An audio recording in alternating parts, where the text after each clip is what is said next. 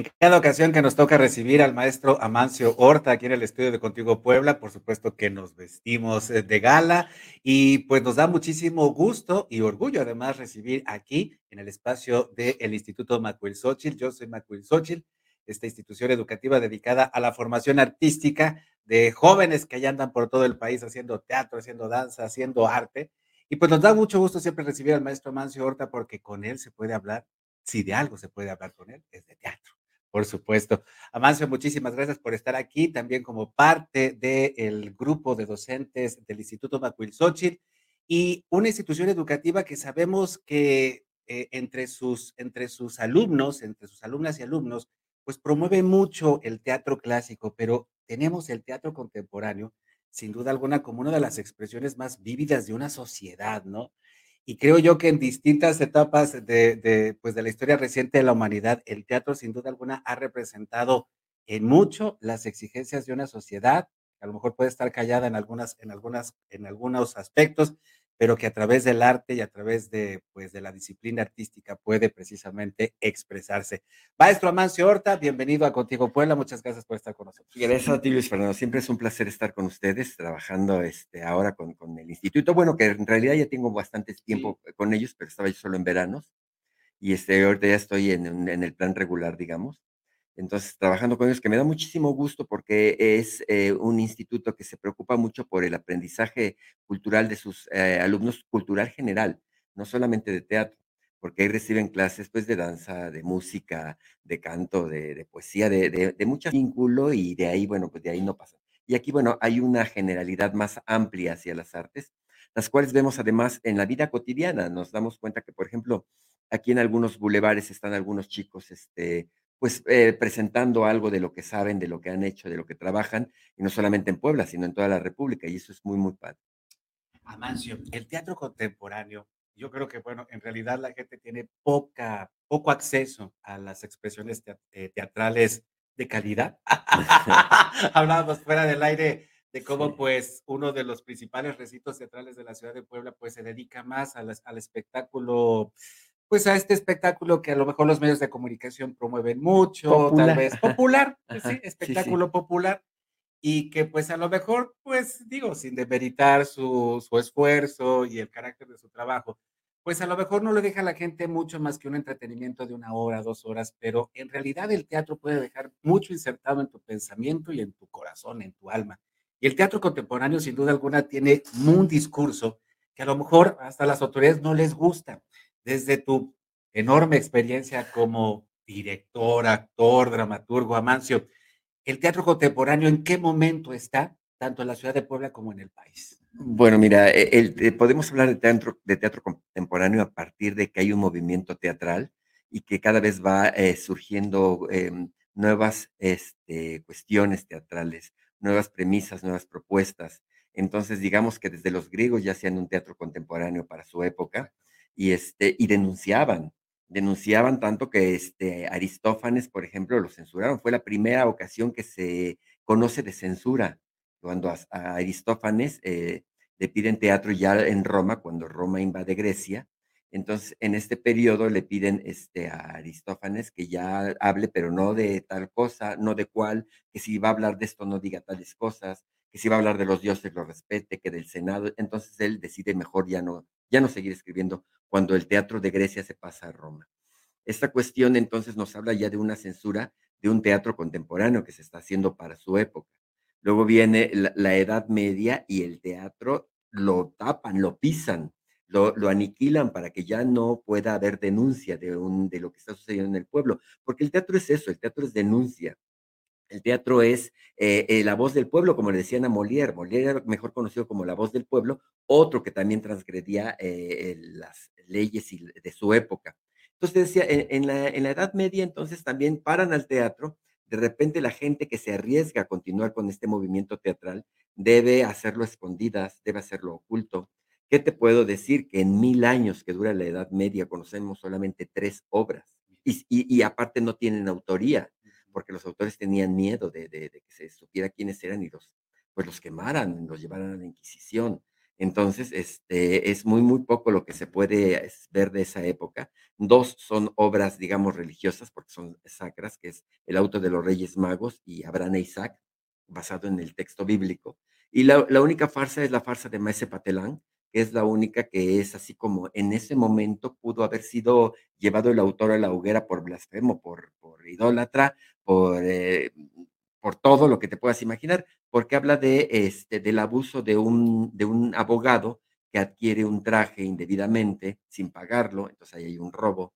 Luego defiende a alguien que sí cometió realmente este, un ilícito y sale victorioso gracias a este abogado y luego se burlan del mismo. Entonces, eh, ahí hay, digamos, unas cuestiones que tendrían que haber sido castigadas y que no lo fueron. Al fin y al cabo es una farsa.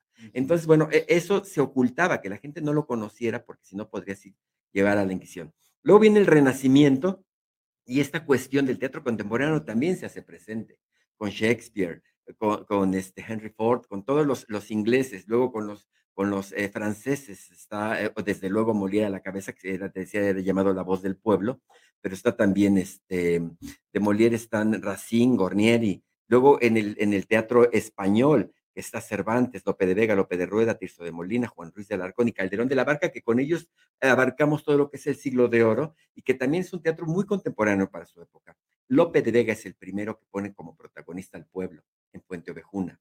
Y eh, esa, esa rebeldía del pueblo ante las autoridades este, abusivas, ante, ante una autoridad eh, em, que, está defendiendo lo ilícito del, del comendador Fernando de Rojas y cómo Laurencia y Frondoso defienden esto y llega el momento en que el pueblo entero no se deja y matan al comendador.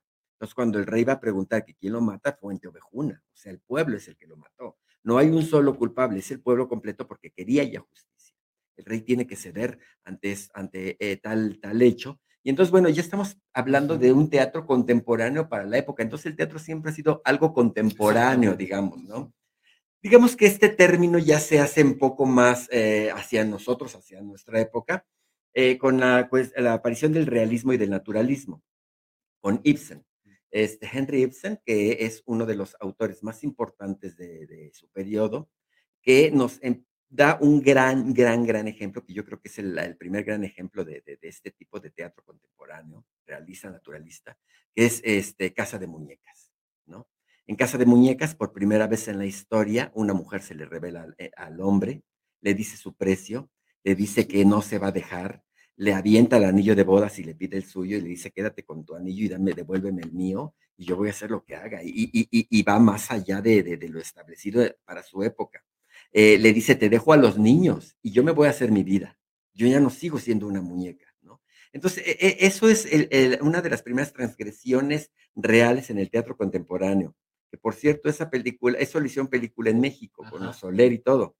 Y hubo en ese entonces, en los 50, un gran revuelo, 40, 50, donde, este, no sé, no me acuerdo qué actriz era, pero haz de cuenta, Marga López, que era la sufrida de las este, le dice a Arturo de Córdoba, estoy inventando los nombres porque no recuerdo los dice, eh, quédate con los niños, yo me voy. Y, otro, y los la, la, cámara hace un paneo hacia los niños y los niños así sufriendo y el marido también. Entonces se voltea y le dice, no puedo hacer. Y regresa y los abraza y nuevamente sometida a la mujer. O sea, fue una transgresión ante a, a, la, a la, creación de, de, de, lo que Ibsen propone. En Casa de Muñecas, Casa de Muñecas, la mujer se libera. Y en la película mexicana, bueno, pues perdonemos porque las mujeres siempre perdonan y continuemos con nuestra fatalidad. Pero mira, eh, yo creo que, que, que Amancio das, en, en, el, en, el, clavo, porque efectivamente el término de teatro contemporáneo tal vez para la gente resulta como, eh, como inalcanzable, tal vez, ¿no? Incluso como propuestas que salen de lo habitual, que, eh, que son transgresoras hasta cierto punto. Pero, pero, bien, pero bien dices, cada etapa de la historia de la humanidad, por lo menos del mundo occidental que conocemos más a través de los griegos, a través de pues, el teatro romano que nos, que nos llegó acá, este greco, greco-latino, eh, a, final de, a final de cuentas, cada periodo de la historia ha tenido en el escenario el, el, el, el momento para, para protestar, para rebelarse, para transgredir. Y en realidad el teatro siempre es contemporáneo. Incluso el teatro griego que se escribió hace dos mil años es contemporáneo. Y, en ese y se sigue montando y sigue siéndolo, ¿eh? Y en ese sentido hablabas de las hogueras. De las hogueras a las que se exponían tanto los actores como los dramaturgos. Y a final de cuentas, yo creo que en, en la actualidad el teatro sigue temiendo estas hogueras. Y, pero son hogueras que a lo mejor ya establece el, el mercado, Claro. eh, el, el- los mismos gobiernos al, al, al no fomentar la divulgación de la cultura. Hogueras que a final de cuentas no le impiden a la gente tener todo este conocimiento que a lo largo de la historia del teatro se ha ido generando. Claro, mira, eh eh, regresándome un poquitito, y ahorita y ahorita es que este punto que tomas es muy importante, porque a mí me ha tocado directamente, casi, casi golpes por ese tipo de de de cuestiones, ¿no? Golpes en el alma y físicos. Eh, de de después de Ibsen, bueno, Strindberg, ¿no? Auguste Strindberg, eh, este, también tiene una gran aportación a a la contemporaneidad de su teatro. En Señorita Julia, por ejemplo, nos revela todo el deseo y el amor eh, interno de una mujer de sociedad y que lo desfoga por el amor del, del, hombre, ¿no? Entonces agarra a su criado y, el criado está comprometido con la criada y ella le dice, bueno, no importa, yo te amo, yo te quiero, yo te deseo, señorita Julia, pero usted es eh, hija de un marqués, etcétera, etcétera. Y ella le dice, no, no importa, yo, yo quiero, pero yo estoy comprometido. Dice, pero pues, estás comprome- comprometido con una criada. Y una criada es una criada. Y a lo que él le contesta, y una puta es una puta. Entonces, este, digo, ya desde esas palabras que antes estaban prohibidas, no lo digas, ¿no? Por ejemplo, eh, eh, ¿cuándo podía yo haber dicho esta palabra en una, en una estación de radio? Dicen, es que no puedes decir esto, no puedes decirlo. Puede uno decir lo que se le dé la gana, porque es realmente la contemporaneidad en la que estamos viviendo. Luego, este, viene Frank Whitterling, que, además él es muy interesante porque escribe una obra que se llama eh, Despertar de Primavera, que por cierto a mí no me gusta, pero es, muy popular y la montan mucho. Pero él está preso nueve meses después de, ese montaje porque expone todo lo que a un adolescente le, ocurre. Desde este, este despertar de primavera, como se llama la obra, desde la rebelión, desde el, el- el desacuerdo con los padres, este, pues las cuestiones sexuales, etcétera entonces, él mete cosas que hasta esa época no se habían metido, como una masturbación en escena, por ejemplo, ¿no? Este tipo de cosas, eh, des desnudos, beso entre 2 hombres. Entonces, pues, eso lo llevan a la cárcel. Pero eso ya estaba ya había pasado, eh, anteriormente con Wilde. A a cómo lo censuraron, cómo cómo lo juzgaron por sus preferencias, y cómo de todos modos él salió adelante, pero de algún modo lo acabó. Acabó su vida, la crítica, la exposición ante un público por sodomía, meterlo a a a prisión en 2 ocasiones, y además exponerlo a trabajos forzados, a caminar en una noria de escaleras, a picar piedra. O sea, realmente sale devastado, porque Pues además siendo, eh, la persona después de Shakespeare, eh, bueno, yo creo que está a la par de Shakespeare, pues, dependiendo obviamente de la contemporaneidad de su época, ¿no? Y entonces son, eh eh eh, a Lorca, a todos estos, todo lo cómo los ha tratado, el mundo por adelantarse a su época, por hacer teatro contemporáneo. Entonces, bueno, todo este tipo de cuestiones siempre ha, ha existido, el, la- la- el teatro siempre ha sido contemporáneo. Aparece el cine y dicen va a desaparecer el teatro. No desapareció, lo, lo aguantó, ¿no? Y así aparecen los medios de comunicación, etcétera. Y el teatro vive. Solamente que hay que saber qué tipo de teatro ver, de qué tipo de teatro elegir, qué tipo de teatro hacer y qué es lo que queremos decir, porque el teatro es para decir, ¿no? Para decir y para ver, para Claro, que para que para que quienes, este, pues, tenemos la chance también de poder de poder, este, ser espectadores del teatro, pues, tener esta oportunidad, este, maestro Amancio Horta, de, pues, de poder también, en algún momento, poder expresarnos a través de de de las artes, ¿no?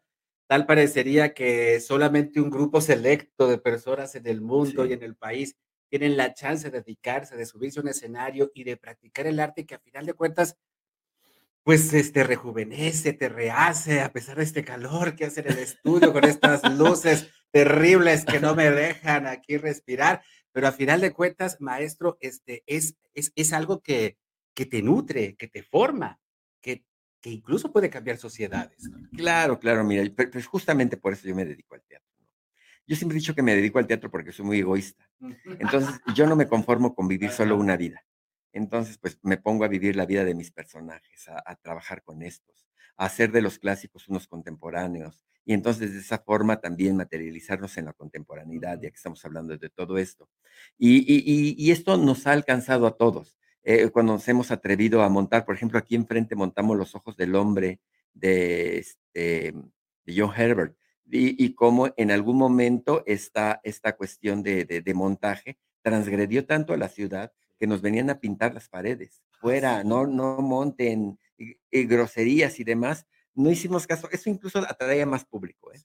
Porque la, ah, pues, ¿de qué se trata? Vamos, ¿no? La gente venía a verla dos, tres veces. Era, es una obra, bueno, llegó el momento que al director lo apuñalaron a la salida del teatro, eh, le dijeron que por no, no entender, le metieron un cuchillo, fue al hospital, no murió en aquella ocasión, pero estuvo muy, muy grave este, por, eh, por estar montando lo que montaba. Aquí en, este, en, la, casa del periodista que estaba eh, aquí en Los Sapos, la quemaron en alguna ocasión por una exposición este, de tipo erótico. Eh, en México transgredieron una compañía de teatro en el Teatro Jiménez Rueda, que está junto al Monumento a la Revolución. Se subió el público a golpear a los actores y a uno de ellos lo mataron. Este, las llamadas damas de la no sé qué perpetua, o vente tú a saber qué, qué congregación o qué secta o no sé quién, subió a golpear a los actores por transgredir esto, ¿no? Este, no recuerdo la obra, creo que era Pacheca Sabelén o alguna de estas, donde este, había transvestismo y, y, y, y, la interpretación de unas vírgenes del cielo, etcétera. Entonces la gente no lo soportó y subió a golpear a los actores y a uno lo mataron. Pero estamos, estamos hablando otra vez del último cuarto del siglo XX, o sea, sí, no te estoy hablando mucho, de los 80s, 90 ¿eh? Exactamente, sí. no hace mucho. No. En realidad tendríamos una historia muy interesante que contar allá, Marcio, sobre los ataques que el arte ha sufrido, sí. especialmente pues, en los últimos 40 años, que a lo mejor hoy en día pasan un poco desapercibidos, pero que y no te en, creas. Estas, en estas hogueras de las que sí. hablábamos, ahí puede haber muchos de esos ataques. Y no te creas, ahorita tengo un montaje que se llama No tengo los huevos, uh -huh. este, de Víctor Velo, un montaje muy interesante. Y bueno, fuimos a, este, a Pachuca y algunos otros lugares y nos pidieron que se llamara así. Nada más pónganle, no tengo los, los... y un entre paréntesis, un, un signo de interrogación, exactamente, ¿no? es que no podemos anunciarlo de tal forma nos invitaron a una estación de televisión para anunciar la obra y dije, pero nunca vayan a pronunciar esa palabra, ¿eh? porque no, no, es, es muy fuerte. Pues, por favor. Pues mira, a final de cuentas, la, pues un huevo, pues este es lo que comemos, desayunamos pues sí, todos los días. Exactamente. Eso es un huevo, ¿no? De, pues sí. Yo hoy desayuné dos huevos estrellados, por cierto. Pero, pues bueno, cuando tenemos una referencia de tipo popular a Ajá. una parte del cuerpo, pues nos entra la moral. ¿no? nos, nos entra. Y, y lamentablemente esta censura, mi querida Mancio, pues está en todos los ámbitos, ¿no? Sí. Y el teatro, las artes, pues también las sufren. Claro, eh, de hecho, bueno, te, com te, comentaba que sí, desde, de hecho, desde la, la, primera, desde las primeras uh -huh. censuras que hubo, eh, te digo, con, con este Aristófanes, pero bueno, antes no dudo que ya no haya, que haya habido otras tantas. En el teatro egipcio, en el teatro de Mesopotamia, etcétera, también había unas cuestiones muy particulares para hacer teatro y quienes podían verlo, incluso no solo de hacerlo, sino de verlo. ¿Cuántos años duró que un hombre no podía, una mujer no podía subirse a un escenario? ¿no? La censura de la mujer también. La mujer no puede pararse en escena. Entonces, este, bueno, pues, e incluso también era eh, una cuestión en los deportes. La mujer tampoco podía hacer deportes. Este, por eso es que lo, vemos las vasijas griegas romanas como son pinturas de desnudos, hombres siempre, para mostrar, el hombre competía desnudo para mostrar que era un hombre que estaba compitiendo y no una mujer, que se atreviera casualmente a ganarle a un hombre, ¿cómo iban a quedar, no? Entonces, esta censura que hay en todo, en la política, en la en todo hay censura, ¿no? Digo, ahora estamos en un punto muy abierto, porque yo me acuerdo que en la época de Díaz Ordaz ya parece que iba a decir que el, el, el presidente era tal o cual cosa, al otro día amanecías ahorcado en el Gran Canal. Este... Pues, pues, no te creas que hay algunos que quieren que esos tiempos regresen, mi estimado Amancio. Y bueno, para finalizar esta plática y pues reconocer que el teatro siempre es contemporáneo, siempre es necesario, Así te es. vas a presentar próximamente en el Teatro Principal aquí en la Ciudad de Puebla. Bueno, tengo ahorita un montaje todos los lunes en Espacio 1900, ah, eh, 2 Oriente 412, 2 Oriente 412, Espacio 1900, en el Teatro Arlequín. Me quedan tres lunes todavía con una obra justo de Molière, que se llama El médico a palos, que es el resultado de un curso de comedia del arte que di. Y bueno, eh, hicimos un montaje para, para cerrar el curso y quedó muy, muy bonito. Entonces, por eso decidí que, que, se, que saliera a público que no se quedara solamente en el día del examen y nada más.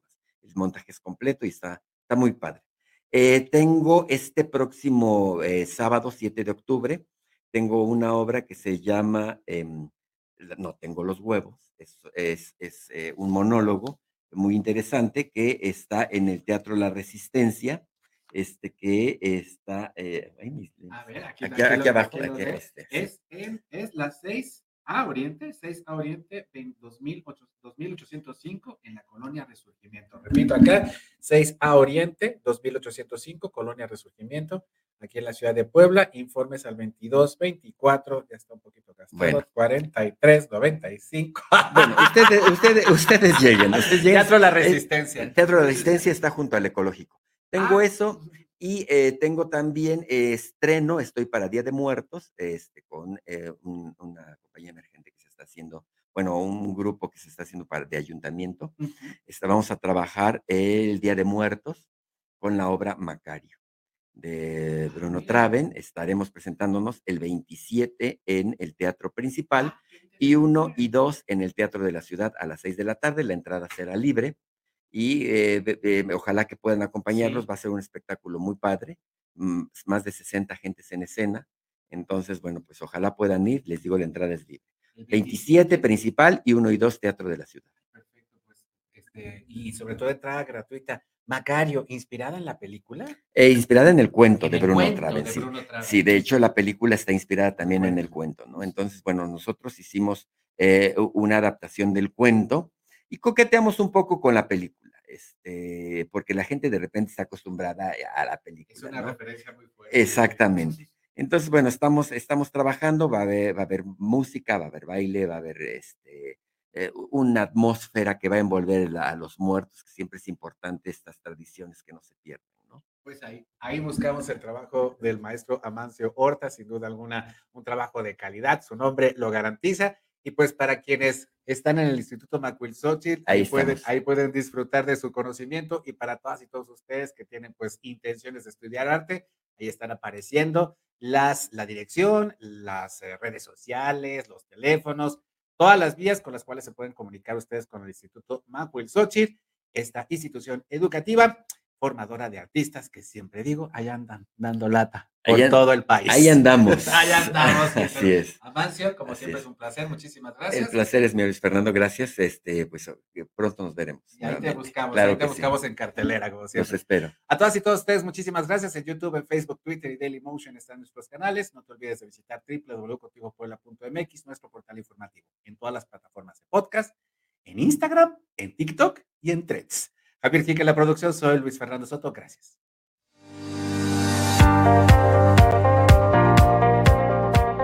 Instituto Macuilxochitl, institución de carácter particular sin fines de lucro y convirtiéndose en una opción de acceso popular para los amantes de las bellas artes, sobre todo para los de extracción humilde y de bajos recursos económicos a nivel nacional.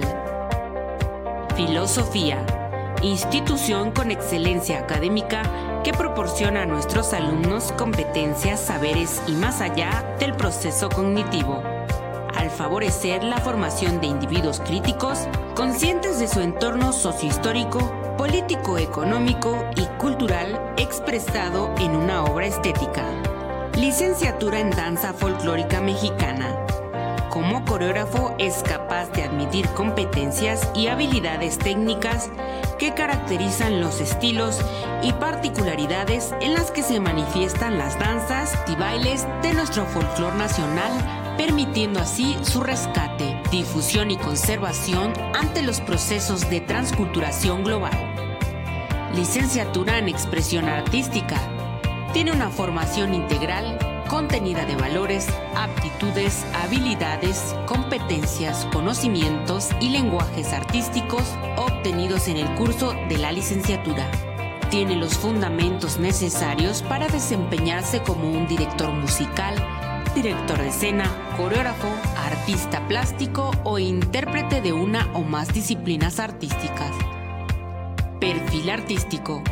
El docente egresado tiene el carácter multidisciplinario que responde a las exigencias educativas a nivel básico, media y superior, permitiendo una correcta concepción del arte en sus educandos, satisfaciendo así las necesidades estéticas de una sociedad global multicultural, humana, sensible, justa, libre y consciente. Informes Calle 2 Oriente, número 2603, Colonia Santa Bárbara, Puebla. Teléfono 2215-253311. Instituto Macuilxochitl. Ven y conócenos. Contigo Puebla. Una revista para formar criterios.